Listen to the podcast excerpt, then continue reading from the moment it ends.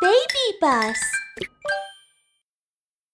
ウミガメは頭を甲羅に引っ込められる？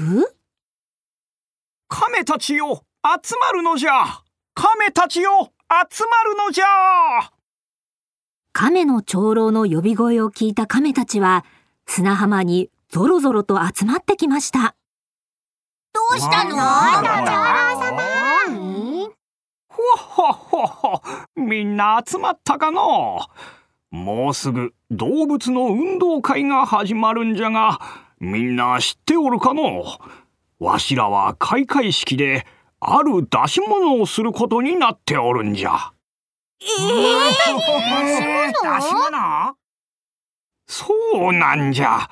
その出し物はのわしが新しく考え出した砂浜体操じゃおお砂浜体操すごい。や長老様早く早くやろうよウミガメくんは海藻のように手足を柔らかくゆらゆらと動かします。まあまあ慌てるでない。みんなよく聞くんじゃ体の小さいものから大きいものの順で3列に並んどくれ。ん？ウミガメくん。お前さんは大きいから後ろの方に並びなさい。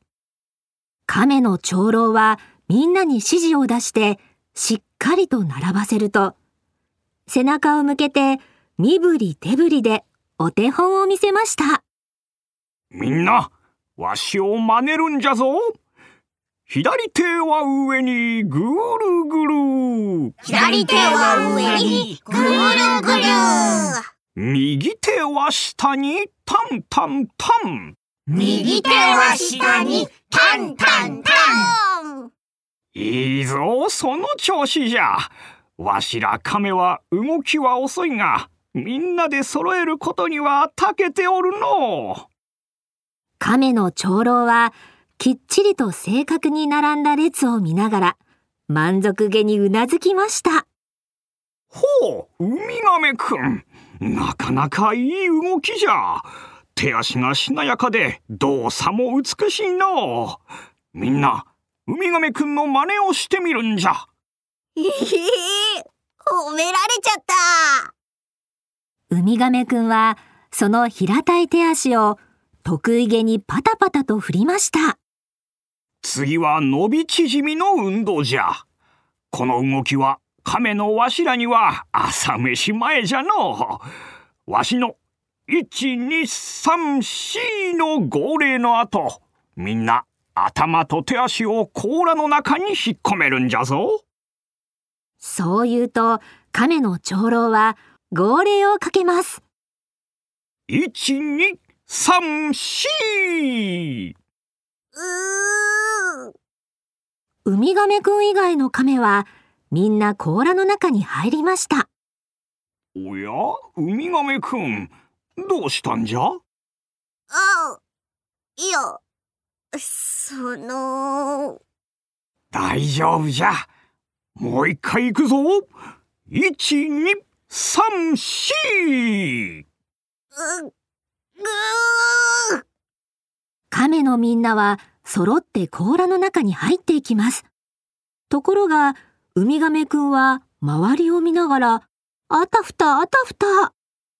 まずい僕だけできてないすると、亀の長老は少し怒ったように言いました。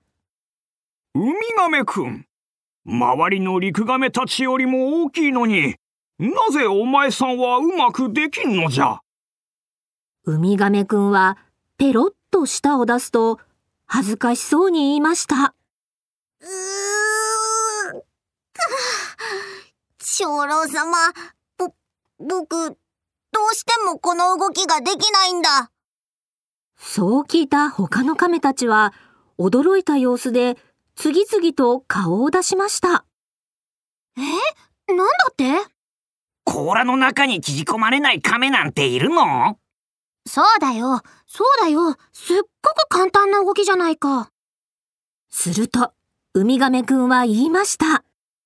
あのね、僕の頭と手足はとっても大きいんだ。それに、陸亀みたいな丸い甲羅とは違って、ウミガメの甲羅は平たく背中に張り付いているんだよ。だから、僕が手足を縮めようとすると、とても窮屈になっちゃうんだ。ああ、なるほど、そうだったんだ。でもそうなると、体操は揃わなくなっちゃうね。亀の長老は開会式のことを考え、少し心配になりました。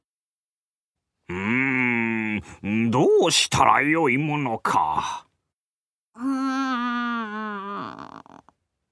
あ、長老様、大丈夫だよ。みんながこれをやっているときは、僕は海で水中体操をすればいいんだ。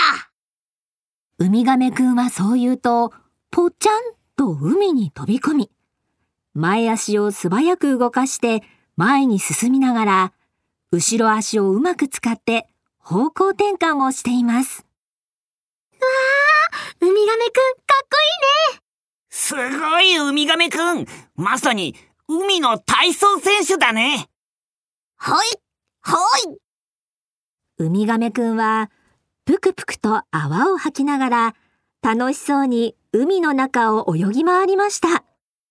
ウミガメは甲羅の中に縮こまることはできませんが、頭と手足が硬い鱗で覆われているため、それで自分をしっかりと守ることができます。さらに、ウミガメの前足は船のオール、後ろ足は火事のような役割であるため、危険な目に遭った時でも素早く泳いで逃げることができるのです。